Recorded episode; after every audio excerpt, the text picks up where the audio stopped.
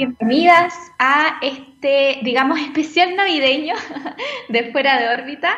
Eh, no es Navidad aún, estamos a 21 de diciembre. Hoy día es un día muy especial, en un horario muy especial. La verdad es que el horario de fuera de órbita en estos días, estas semanas, nos ha acompañado muchísimo porque hoy día estamos viviendo un eh, solsticio de verano en el hemisferio sur, solsticio de invierno en el hemisferio norte, donde me encuentro yo. Aquí ya oscureció hace bastante rato, son las 6 de la tarde, mientras que en Chile nos espera un largo día, son recién las 2 de la tarde.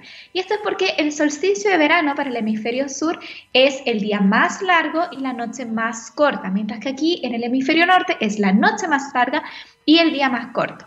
A partir de hoy, los días en el hemisferio sur se empiezan a cortar hasta el 23 de marzo más o menos, donde es el equinoccio de otoño. Pasamos de estación a otoño y la noche empieza a ser más larga que el día. Pero para eso falta bastante y por ahora podemos disfrutar del verano en cuarentena, cuidándose en casa y por supuesto disfrutando de toda la buena programación de TX Radio. ¿Por qué digo que además el horario nos beneficia? Porque no solamente es hoy día día de solsticio, sino que además hoy día tenemos la gran conjunción entre Júpiter y Saturno, de la cual probablemente han escuchado muchísimas cosas. ¿Y que tiene este horario especial? Bueno, que a las 2.34 de la tarde, horario en Chile, se produce el momento de máximo acercamiento en la bóveda celeste de Júpiter y Saturno. No se va a poder observar desde Chile en ese momento porque es pleno día y por ende no van a poder ver los planetas, aunque si tienen telescopios y los tienen bien enfocados quizás se podría ver de día. No estoy segura, no me atrevo a decirlo, pero lo pueden corroborar ocupando alguna de las aplicaciones o mapas estelares que están disponibles de manera gratuita, que pueden ocupar todo el año. Yo en lo personal siempre recomiendo Stellarium. Lo pueden descargar como aplicación o lo pueden abrir en su navegador web y estar revisando constantemente qué objetos pueden observar tanto durante el día como durante la noche.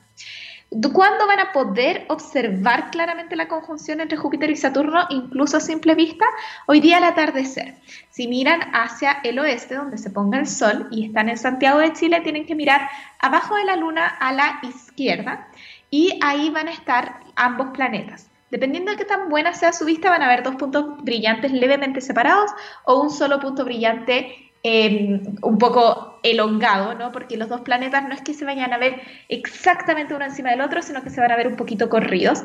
Si tienen telescopio, van a poder claramente ver esta separación entre los planetas y además ver sus lunas. Recordemos que Júpiter y Saturno son los gigantes de gas de nuestro sistema solar, son planetas bastante masivos, por eso se ven tan brillantes en el cielo nocturno, porque reflejan muchísima de la luz del sol y también tienen muchas lunas, más de 50 lunas cada uno. Y las lunas principales son las que se alcanzan a ver con telescopios, quizás incluso con binoculares desde la Tierra. Recuerden también que no es necesario tener un telescopio para hacer buena observación desde eh, la superficie terrestre, sino que también lo pueden hacer simplemente con binoculares y es una excelente manera de partir. Y por último, yo les mencionaba que hoy día va a ser el especial de Navidad de Fuera de órbita.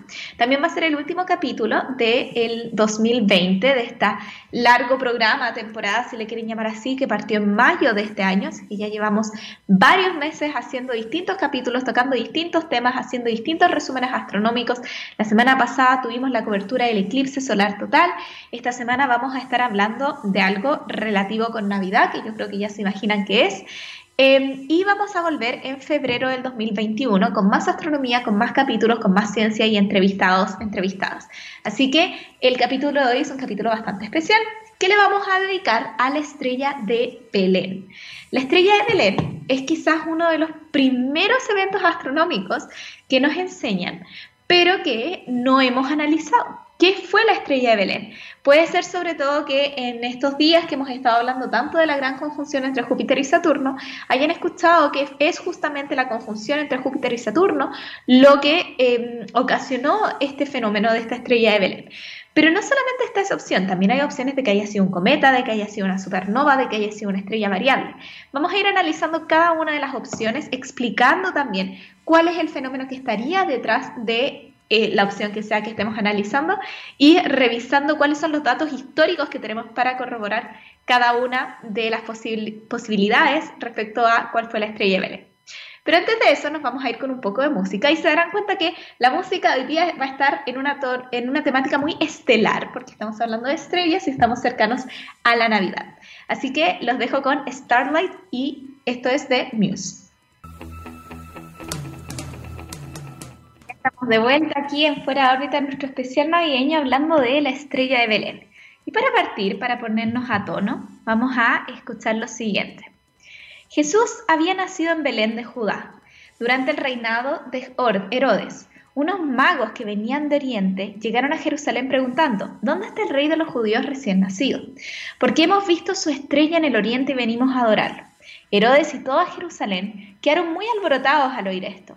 Reunió de inmediato a los sumos sacerdotes y a los que enseñaban la ley al pueblo y les hizo precisar dónde tenía que nacer el Mesías. Ellos le contestaron, en Belén de Judá, pues así lo escribió el profeta. Y tú, Belén, tierra de Judá, no eres en absoluto la más pequeña entre los pueblos de Judá, porque de ti saldrá un jefe el que apacentará a mi pueblo Israel. Entonces Herodes llamó en privado a los magos, a los magos, y les hizo precisar la fecha en que se le había aparecido la estrella. Después los envió a Belén y les dijo, Vayan, vayan y averigüen bien todo lo que se refiere a este niño y apenas lo encuentren avísenme porque yo también iré a rendirle homenaje. Después de esta entrevista con el rey, los magos se pusieron en camino y fíjense, la estrella que había, habían visto en el oriente iba delante de ellos hasta que se detuvo sobre el lugar donde estaba el niño. ¡Qué alegría más grande! Habían visto otra vez la estrella. Al entrar a la casa, Vieron al niño con María, su madre, se arrodillaron y le adoraron. Abrieron después sus cofres y le ofrecieron sus regalos de oro, incienso y mirra. Esto que estamos leyendo es un extracto de la Biblia, del versículo del Evangelio de Mateo, y no solamente es eso, sino que es una descripción de un fenómeno astronómico.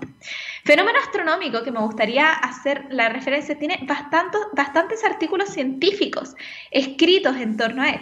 Si ustedes van al buscador eh, más común usado para encontrar... papers eh, científicos y buscan la palabra Bethlehem, que es el inglés para Belén, la estrella de Belén, encontrarán que hay más de 200 resultados. La mayoría de estos artículos eh, publicados y referentes a la estrella de Belén se, se, publican antes del 2000 y ahí tenemos más de 30 distintos resultados analizando cuál es el origen astronómico de este fenómeno. ¿Cuáles son las cosas interesantes que se describen en el Evangelio de Mateo respecto a la estrella de Belén? En primer lugar, el hecho de que los reyes magos, a quienes en general históricamente nosotros vamos a entender como aquellos sabios que se dedicaban a analizar el cielo, que se dedicaban a estudiar, por ejemplo, la posición de las estrellas, de los planetas. Antiguamente a los planetas se les conocía como estrellas variables porque eh, trazaban órbitas erráticas en el cielo. Contrario a las constelaciones, que eran fijas, estas pequeñas estrellas, que eran los planetas, se movían erráticamente.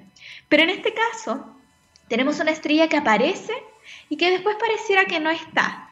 Porque dice, después de esta entrevista con el rey, los magos se pusieron en camino. Y fíjense, la estrella que habían visto en el oriente iba delante de ellos. ¡Qué alegría más grande! Habían visto otra vez la estrella. O sea, es una estrella que estaba en un momento y que después la vuelven a ver en otra posición. Estas son como las referencias con las cuales investigadores e investigadoras trabajan para tratar de entender qué era esta estrella de Belén. Y además es una estrella que puede como variar de posición. Ahora, hay varias eh, personas que argumentan que realmente eh, no puede existir un evento em, que, que, logre estas características, que sea un evento que se pueda mover de un lado a otro en un periodo acotado de tiempo. Sin embargo, realmente en el escrito no nos dicen cuánto tiempo fue que se dio este evento antes o después. Podría haber sido un evento que se vio años anteriormente y que ahora volvía a aparecer. O podría haber sido un evento que se vio hace días y que después volvía a aparecer. Lo que sí sabemos es que era un astro luminoso que estaba en el cielo alrededor de las fechas del nacimiento de Jesús, según eh, la Biblia, y que guió a estos reyes magos o a estos sabios hacia cierto determinado lugar. Em, respecto a la posibilidad de que esto haya sido la conjunción entre Júpiter y Saturno, hay em, varios detalles, hay algunos problemas y sobre todo lo más importante aquí es que tenemos que tratar de entender bien cuándo fue que pasó este fenómeno. Porque según eh, nuestra cultura en general, nosotros celebramos el nacimiento de Jesús el 25 de diciembre para Navidad. Sin embargo, eh, hay muchas eh, pruebas que indican que probablemente eh, Jesús no haya nacido realmente el 25 de diciembre, sino que probablemente nació más cercano de la primavera en el hemisferio norte, o sea, más bien alrededor de abril, mayo. Y tampoco pensamos que haya nacido efectivamente en el año cero, sino que probablemente nació cerca de siete o cuatro años antes. ¿Por qué es esto relevante? Porque nosotros hoy en día entendemos muy bien la posición de los astros y podemos, por ejemplo, en base a nuestros conocimientos sobre la posición de Júpiter y Saturno, podemos un poquito darle vuelta al tiempo hacia atrás y rebobinar a ver cuándo fue que se creó una conjunción entre Júpiter y Saturno en las fechas cercanas al nacimiento de Jesús, si es que sabemos más o menos cuándo fue exactamente este nacimiento. Actualmente el nacimiento se piensa que fue en primavera, alrededor de abril-mayo, entre el 7 o el 4 antes de Cristo. Em, y respecto a las conjunciones entre Júpiter y Saturno, me gustaría decir que estas son conjunciones que ocurren más o menos cada 20 años. Entonces, existe la posibilidad de que dentro de ese periodo haya ocurrido una conjunción entre Júpiter y Saturno. ¿Es la conjunción entre Júpiter y Saturno lo suficientemente brillante como para aparecer en el cielo como una señalética? La respuesta es que sí, Júpiter y Saturno, como decía antes, son los planetas más grandes, son planetas gaseosos, gigantes, que brillan como una de las estrellas más poderosas durante la noche. De hecho, incluso cuando no están cerca, uno puede diferenciar a Júpiter y a Saturno en el cielo nocturno. En el caso de la conjunción planetaria, como les decía antes, no es que uno se ponga sobre el otro y que de esta manera tapen el brillo, sino que están ligeramente eh, desalineados, no están exactamente en línea. Entonces, uno alcanzaría a ver el brillo conjunto de ambos astros y se podría ver como una señalética lo suficientemente brillante como para eh, ser un evento que llame la atención, sobre todo para quienes estudian el cielo. Y esto es algo importante también, según lo que uno puede rescatar de este extracto bíblico, eh, los reyes magos eran astrónomos, eran estudiosos eh, de, las estrellas y de los astros como se veían en, el cielo nocturno. Y esto hace pensar que se habrían dado cuenta de eventos que fuesen más o menos eh, regulares, como es el caso de la conjunción entre Júpiter y Saturno. Esta conjunción se debiese dar más o menos cada 20 años, pero no necesariamente podría ser visible cada 20 años. Por ejemplo, Hoy en día nosotros estamos celebrando la gran conjunción y puede ser que hayan escuchado que esta gran conjunción es la primera vez que se ve desde hace 800 años, pero yo les acabo de decir que ocurre cada 20 años. ¿Qué es lo que pasa entonces? Efectivamente tuvimos una conjunción entre Júpiter y Saturno 20 años atrás, en el año 2000, pero la posición de estos planetas era muy cercana al Sol, por lo cual no se podía apreciar bien desde la Tierra. También tuvimos eh, conjunción 40, 60, 80 años atrás y así consecutivamente. Pero esta conjunción es particularmente interesante porque es la vez en que los planetas están más cerca en el cielo nocturno desde hace 400 años. Pero hace 400 años, si bien estuvieron muy cerca, también estaban muy cerca del Sol, entonces tampoco se pudieron ver.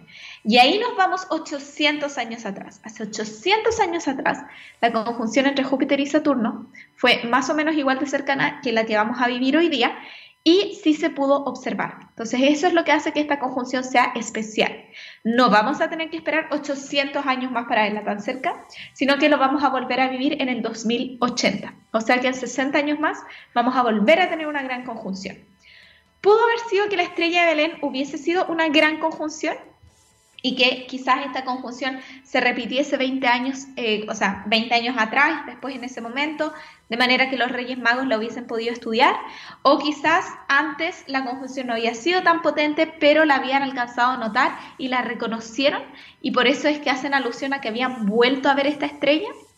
Puede ser, pero no es la única opción.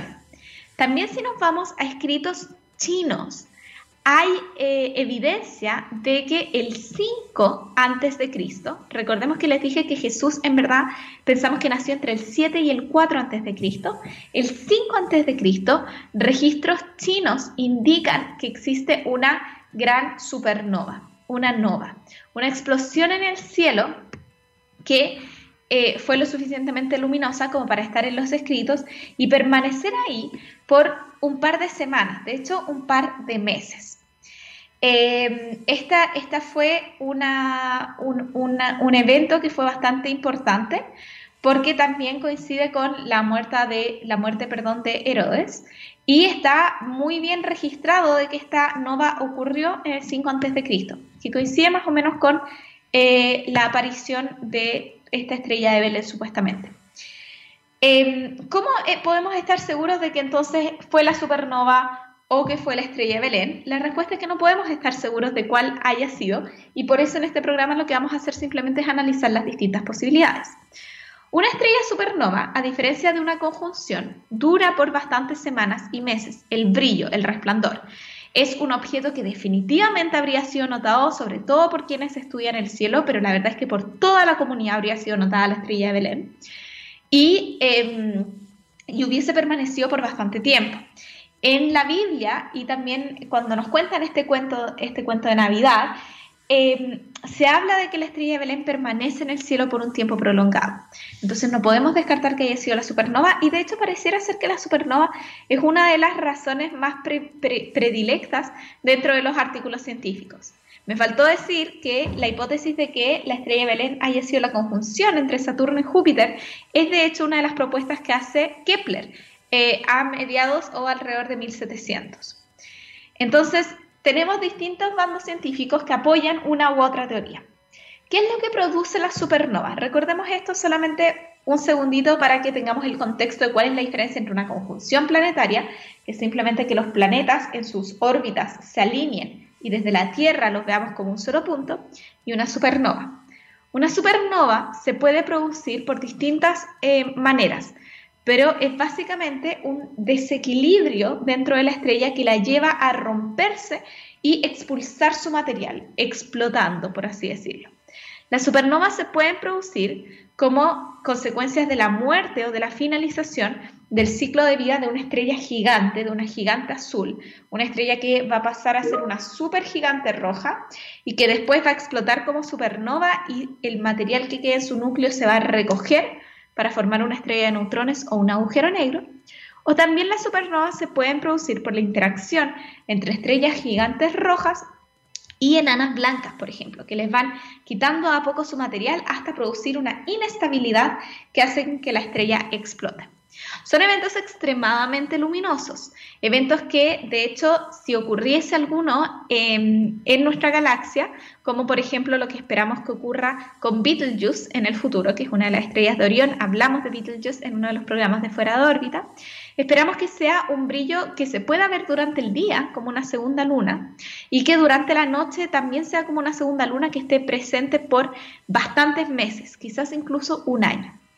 Analizar la luz de supernovas, sobre todo los tipos de supernovas que se producen por la interacción entre dos estrellas, eh, son los datos que nos han llevado también a entender la expansión del universo. Entonces son eventos muy energéticos y eventos que nos interesa estudiar. Eventos que no cabe duda que habrían, habrían llamado la atención y significado registros importantes, como lo fueron en los escritos chinos y quizás, quién sabe, en el caso de la estrella de Belén. Pero ni la conjunción de planetas ni la supernova son las únicas explicaciones que tenemos para la estrella de Belén.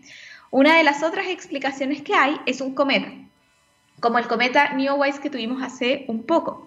Ya sabemos que el cometa no solamente aparece brevemente, sino que además deja una estela, muy característico de la imagen que tenemos de la estrella de Belén, donde tenemos la estrella luminosa y después la cola que va guiando a los Reyes Magos hasta el lugar del nacimiento. Vamos a seguir hablando sobre cometas y sobre las distintas opciones de la estrella de Belén. Si es que vamos a poder saber la respuesta algún día, yo me inclino por ser poco optimista respecto a poder encontrar la solución exacta, pero de todas maneras las vamos a ir analizando. Por ahora nos vamos con otra canción estelar, esto es Stars de Dubstar. Estamos de vuelta en Fuera de órbita nuevamente en este especial navideño donde estamos hablando de la estrella de Belén. ¿Qué cosas sabemos de la estrella de Belén? Sabemos que fue un evento lo suficientemente luminoso como para atraer la atención de estos reyes magos que probablemente eran astrónomos, personas que se dedicaban a estudiar el cielo y que por ende podían notar cuando fuese un evento específico distinto a aquello que usualmente pasaba en el cielo. Hasta ahora ya les he comentado de dos opciones. Una es que hubiese sido un evento de una gran conjunción entre Júpiter y Saturno, ya que ambos planetas en el cielo eh, sobreponiéndose casi aproximadamente, crearían un objeto brillante que llamaría la atención. Aunque de todas maneras este evento es algo que ocurre paulatinamente, ya lo hemos visto durante los últimos días que hemos sido capaces de ver cómo estos dos astros se van juntando. Esto podría quizás hacer referencia a este tema de que la estrella de Belén se va moviendo en el cielo hasta quedarse fija en un solo lugar. También es una opción, es algo que también dice el escrito bíblico, que esta estrella de Belén se mueve.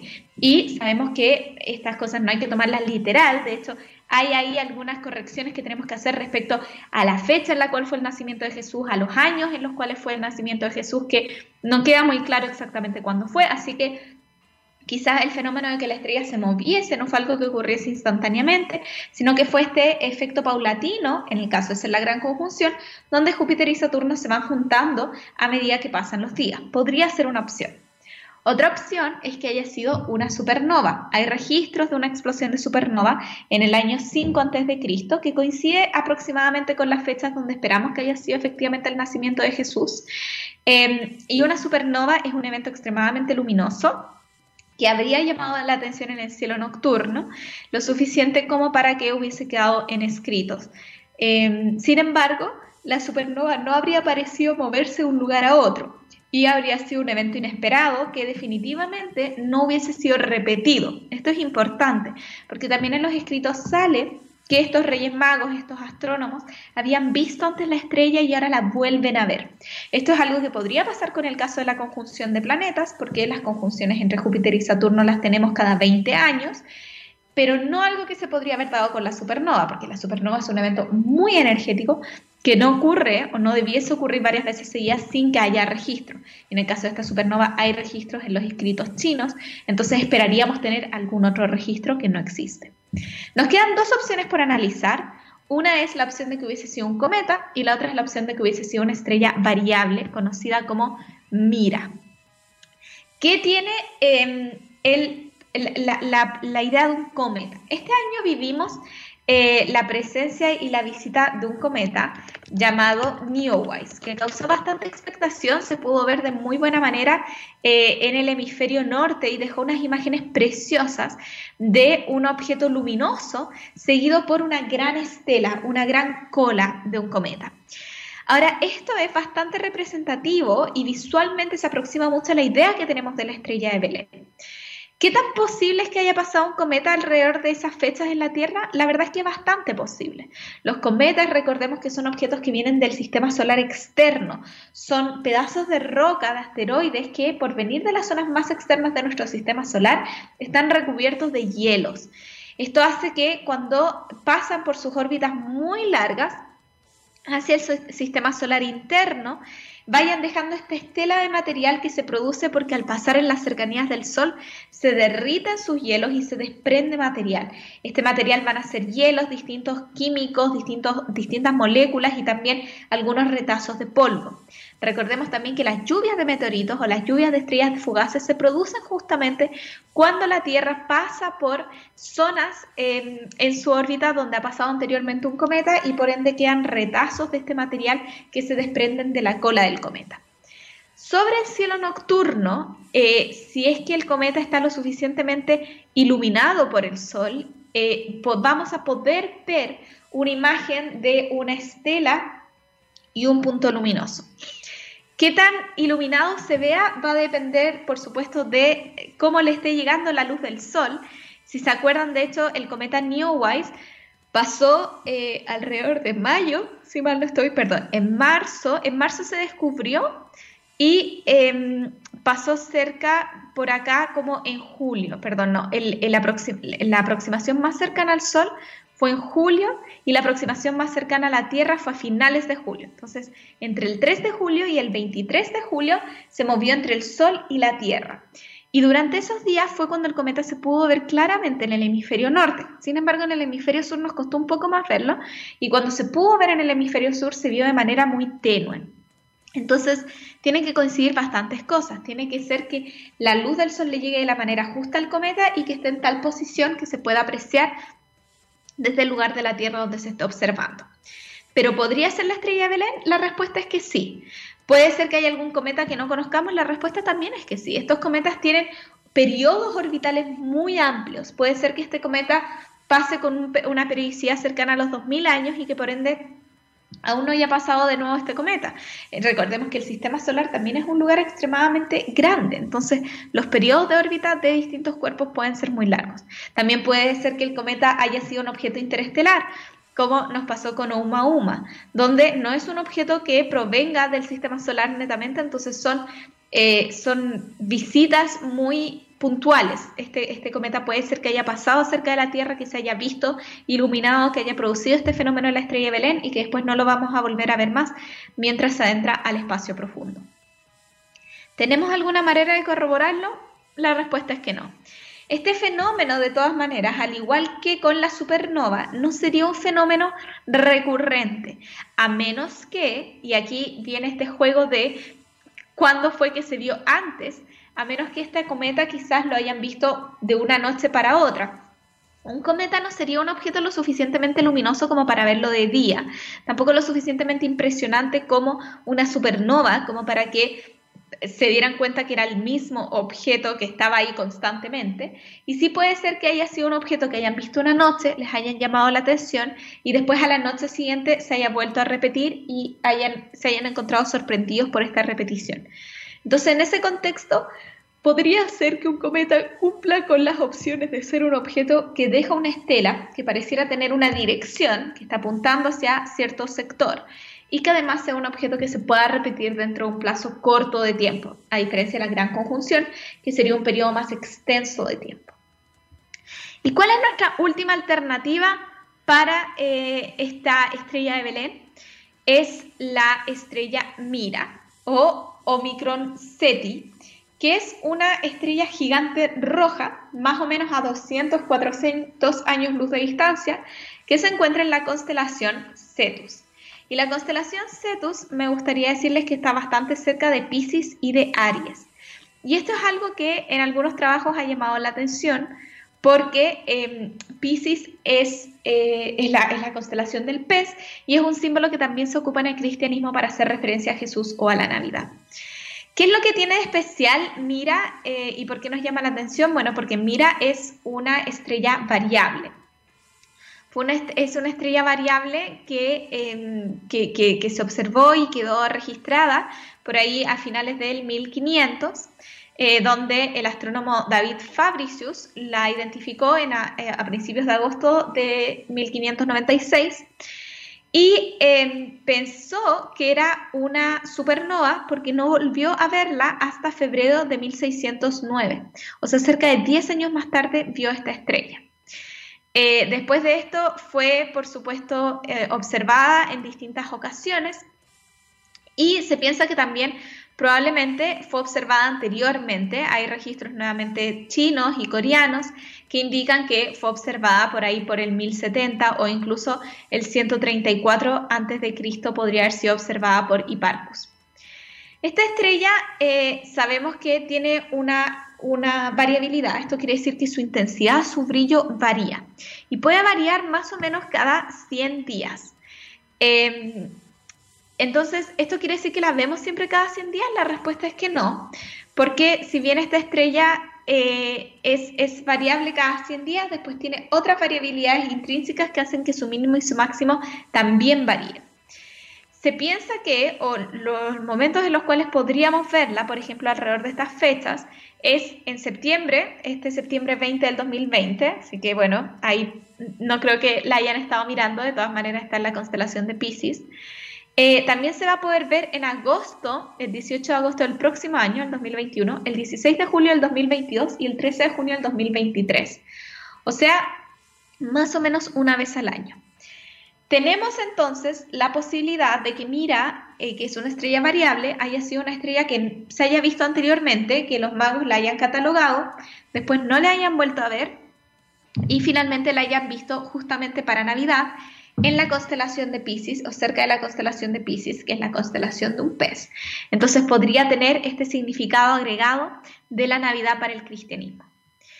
Em, ¿Cómo podemos determinar entonces, que era lo que yo les había dicho antes de la última pausa musical, cómo podríamos determinar qué fue la estrella de Belén?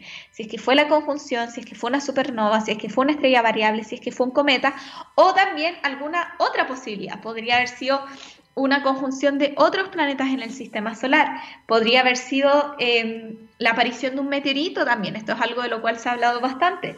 Si queremos que sea un objeto que efectivamente se mueva sobre la bóveda celeste, entonces probablemente estamos hablando de una estrella fugaz o un meteorito. Recordemos que las estrellas fugaces son meteoros, son objetos que interactúan con nuestra atmósfera y que producto del roce, de la fricción, con las capas superiores se calientan y se iluminan.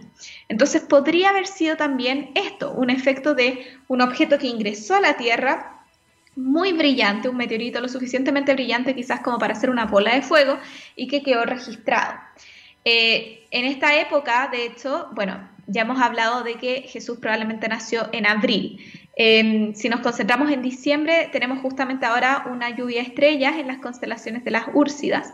Em, habría que ver si es que hay lluvias de estrellas o de meteoritos en torno a abril-mayo.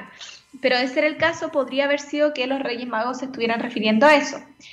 Es poco probable que haya sido una lluvia de estrellas porque, de nuevo, estamos hablando de personas que estudiaban el cielo y que por ende eh, estarían más atentos o les llamaría más la atención eventos no cotidianos. Alguien que estudia el cielo, y esta es la razón por la cual se descarta en general la idea del meteorito o la estrella fugaz, sabría que los meteoritos y las estrellas fugaces son fenómenos que pueden ocurrir recurrentemente. Entonces nos pasamos a otro tipo de eventos que pueden ser más peculiares, como el movimiento de los planetas y una conjunción planetaria, como un cometa, una supernova o em, la posibilidad de una estrella variable e increíblemente luminosa como es Mira, que es una gigante roja.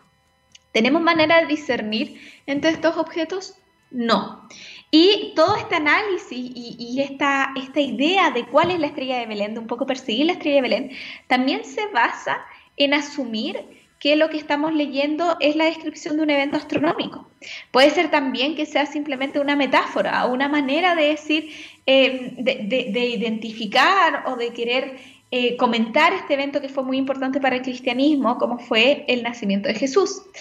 En otros textos no se habla de la estrella de Belén, entonces tampoco sabemos a ciencia cierta si es que esto es la descripción de un evento astronómico que realmente ocurrió o si estamos hablando un poco en metáforas para dar a entender que había ocurrido el nacimiento de esta persona muy importante para esta religión. Em, cuando queremos analizar y tratar de entender cuál de estos fenómenos fue, yo creo que lo importante aquí es pensar en que, desde mi punto de vista, y esta es mi percepción personal, tiene que haber sido un evento lo suficientemente puntual como para estar asociado al nacimiento y no a un periodo extenso de tiempo, por lo cual creo que quizás la teoría de la supernova no cabería dentro de, dentro de esos parámetros, porque la supernova eh, brilló por varias semanas y meses, entonces no es algo que se habría podido asociar a ese evento en particular. Si sacamos la supernova, nos quedamos con la gran conjunción, el cometa y la estrella variable. Y ahí entre esos tres se vuelve un poquito más complicado. A mí me gustaría desde un punto de vista más eh, cualitativo poder decir que probablemente em, el cometa es el que mejor se adecua, porque en el caso del cometa tenemos esta cola, tenemos una dirección, tenemos un flujo que se parece mucho a la idea mental que tenemos de la estrella de Belén. Sin embargo, em, necesitamos un poquito más de evidencia de, quizás saber de qué objeto se trataba o si es que hubieron más escritos de cometas, porque si bien los cometas no son tan relevantes como las supernovas, igual eran objetos que quedaban inscritos. Y más encima, los cometas en la antigüedad se calificaban como señales de mal augurio. Entonces probablemente estos reyes magos al ver un cometa no lo habrían asociado con una señal positiva y no se habrían ido hacia la, la ubicación del cometa, sino que se habrían ido hacia el sentido contrario de hecho. Entonces tampoco podemos pensar quizás, si es que nos ponemos en un contexto eh, sociocultural de la época, que hubiese sido un cometa. Conjunción de planetas o estrella variable. Ahí es complicado, ahí sería maravilloso poder tener una fecha exacta o una ubicación al menos de años precisa, porque sin tener eso no podemos hacer esta cuenta regresiva y rebobinar las órbitas de los planetas para saber si es que hubo una gran conjunción en esas fechas o para entender si es que la luz de la estrella variable Mira estaba brillando o no para esa fecha, que es lo que tendríamos que saber para poder determinar entre una y la otra. Vamos a seguir hablando de esto y vamos a darle un cierre un poco a todo lo que hemos aprendido, no solamente hoy, sino que en estos meses de hacer fuera de órbita, a la vuelta de esta otra maravillosa canción estelar. Esto es Bright Stars Burning de Hey Marseille. Ya estamos de vuelta con fuera de órbita en Radio. Estamos de vuelta aquí en Fuera de órbita, donde hoy estuvimos hablando de la estrella de Belén, en nuestro especial de Navidad, ¿Qué fue la estrella de Belén? No se queden solamente con la idea de que pudo haber sido la conjunción entre Júpiter y Saturno. También pudo haber sido una supernova. Hay registros chinos de que ocurrió una supernova el 5 a.C. y sabemos que probablemente el nacimiento de Jesús estuvo más corrido a el 7 o el, entre el 7 y el 4 a.C. Eh, pudo haber sido una estrella variable, estrellas que varían su, luminosidad, específicamente la estrella Mira, que tiene una variabilidad que nos hace verla más o menos una vez al año, pero a veces pueden pasar años sin verla, porque su máximo y su mínimo también varían con distintos ciclos.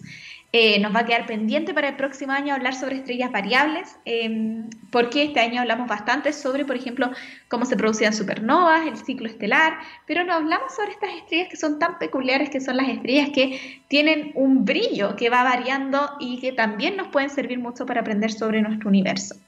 Por último, comentamos que podría haber sido también eh, la presencia de un cometa, eh, ya que los cometas son objetos que dejan un, trazo y una cola distintiva en el cielo nocturno mientras se estén viendo. Yo les daba el ejemplo del cometa Neowise que pudimos ver este año en los cielos del hemisferio norte, sobre todo alrededor de julio, eh, y que habría sido lo suficientemente intenso como para capturar la atención de los Reyes Magos.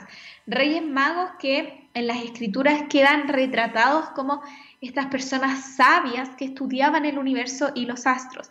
Y eso es importante porque cuando queremos entender la estrella de Belén como un fenómeno astronómico, tenemos que pensar en que tuvo que haber sido un fenómeno no común, un fenómeno que llamase la atención como para ser descrito. En caso que lo que estamos leyendo efectivamente sea un fenómeno astronómico, recordemos que también hay muchas metáforas en los escritos bíblicos y que podría también tratarse simplemente de una metáfora y no de algo que ocurrió o no de algo que ocurrió en ese momento específico. De todas maneras, es un tema divertido, es un tema que científicamente es controversial. Yo les mencionaba al comienzo del programa que han habido varios textos científicos tratando de analizar esto y aquí en Fuera de órbita quisimos también ser parte de ese análisis y poder hablar un poquito de las distintas posibilidades. Em, me gustaría hacerles la invitación a que durante este año nuevo, este 2021 y este cierre que se nos venga, eh, se dediquen a hacerse preguntas. Eh, yo creo que hemos notado un aumento creciente en el interés científico como sociedad a raíz, por ejemplo, de esta pandemia que nos ha obligado a interesarnos por la estadística, a interesarnos por los números, por los por qué, de dónde, qué puedo hacer, cómo eh, el método científico me va ayudando a mejorar las vidas. También hemos tenido muchos eventos astronómicos, los eclipses solares, el avistamiento de cometas, em, la Estación Espacial Internacional cumpliendo años, las misiones a Marte, eh, los nuevos lanzamientos de SpaceX, los premios Nobel que han estado premiando en física a la astronomía. Y esto ha hecho que, em, que, que surja un interés natural en la comunidad por la ciencia, natural en la comunidad por cuestionarse. Y creo que es importante que agarremos ese impulso y que lo mantengamos, porque la ciencia no solamente nos sirve para aprender, sino que nos sirve también para entender. Y, a medida que vamos entendiendo, a medida que nos vamos cuestionando, que, que vamos un poquito descubriendo cómo es que funciona el mundo alrededor nuestro, también vamos creciendo como sociedad. Yo siempre he dicho que es verdad que la astronomía probablemente, y de hecho no probablemente, la astronomía efectivamente no va a resolver directamente los problemas mundo. La astronomía no nos va a salvar del cambio climático, la astronomía no va a resolver la pandemia. Pero lo que sí hace la astronomía es que abre las puertas a la curiosidad científica. A través de la astronomía nosotros entendemos más preguntas súper fundamentales y filosóficas, como de dónde somos, hacia dónde vamos, estamos solos en el universo, dónde estamos, cuál es nuestro lugar en este cosmos tan grande que ya hemos hablado con distintos expertos y expertas sobre cómo nuestro universo se va creciendo, va expandiendo, cómo hemos ido desde el Big Bang hasta tener un universo que crece aceleradamente, cómo formamos planetas, la gran distancia que hay entre los objetos de nuestro universo, la baja factibilidad de cambiarnos a otro planeta o de encontrar y hacer contacto con un planeta similar a la Tierra Esto no quiere decir que no haya planetas similares a la Tierra. Nosotros hemos encontrado planetas similares a la Tierra y probablemente hayan cientos, miles, muchísimos planetas más similares a la Tierra, pero ninguno para que nosotros podamos habitar. Recordemos esa idea, nuestro planeta es único para nosotros. Tenemos que cuidar el planeta Tierra. El hecho de que pueda haber vida en Marte o en Venus no hace que Marte o Venus vayan a ser lugares donde nosotros podamos habitar igual como lo hacemos sobre la Tierra. Así que me gustaría que aprovechen estos meses, me gustaría que aprovechen estos días, este año que se viene, para seguir cuestionándose, para seguir aprendiendo, para seguir haciéndose preguntas y buscando las respuestas. Es súper natural no saber las respuestas a las cosas. Yo misma no sé las respuestas a muchas cosas y por eso me gusta compartir con tantos invitados e invitadas aquí en el programa, porque así yo también aprendo a medida que les hago las entrevistas y que quiero entregarles a ustedes, quienes nos escuchan, esta información sobre el universo, yo también voy aprendiéndolo y después puedo hablar mejor de otros temas que no son mi tema específico. Como ya saben ustedes, yo estudio formación planetaria, así que todo lo que es astronomía planetaria es algo con lo que soy bastante cercana, pero si me llevan a galaxias, a la gran escala o a la muy pequeña escala, son cosas que se escapan de mi entendimiento y vamos a seguir aprendiendo en conjunto durante el próximo año. Así que espero que estén atentos a las redes sociales mías, a las redes sociales de la radio, que se mantengan escuchando la sintonía de TX Radio. Vamos a seguir teniendo el programa en el mismo horario. Sin embargo, vamos a estar haciendo una revisión de los mejores momentos de la temporada que vimos ahora el 2020 para después volver con todo en febrero del 2021 con nuevo contenido, con nueva ciencia y con nueva programación astronómica. Cuídense que la pandemia sigue y sigue fuerte. Aquí en Europa estamos viendo la segunda, quizás la tercera ola con muchísima fuerza, así que a no bajar la guardia, a mantener la mascarilla puesta, a cuidarse, a evitar aglomeraciones, a evitar Ojalá las juntas familiares grandes para Navidad no es necesario. Podemos tener una linda Navidad con distanciamiento, cuidándonos para que el próximo año sea mejor para todos y todas. Les mando un abrazo muy grande de Navidad, muy caluroso para quienes están en el verano disfrutando este solsticio. Ya pasamos el punto de máxima cercanía de Júpiter y Saturno para esta gran conjunción. Acuérdense de verla durante la noche más o menos entre 9 y 11 y media van a poder verla. Después de eso, Júpiter va a estar bajo el horizonte, no se va a poder ver. Miren hacia el oeste, abajo a la izquierda de la luna. Nos vemos el próximo año. Que tengan muy felices fiestas, muy feliz Navidad y sigan en la sintonía de TX Radio aprendiendo de ciencia y tecnología. Nos despedimos con Starshine de Gorilas. Adiós.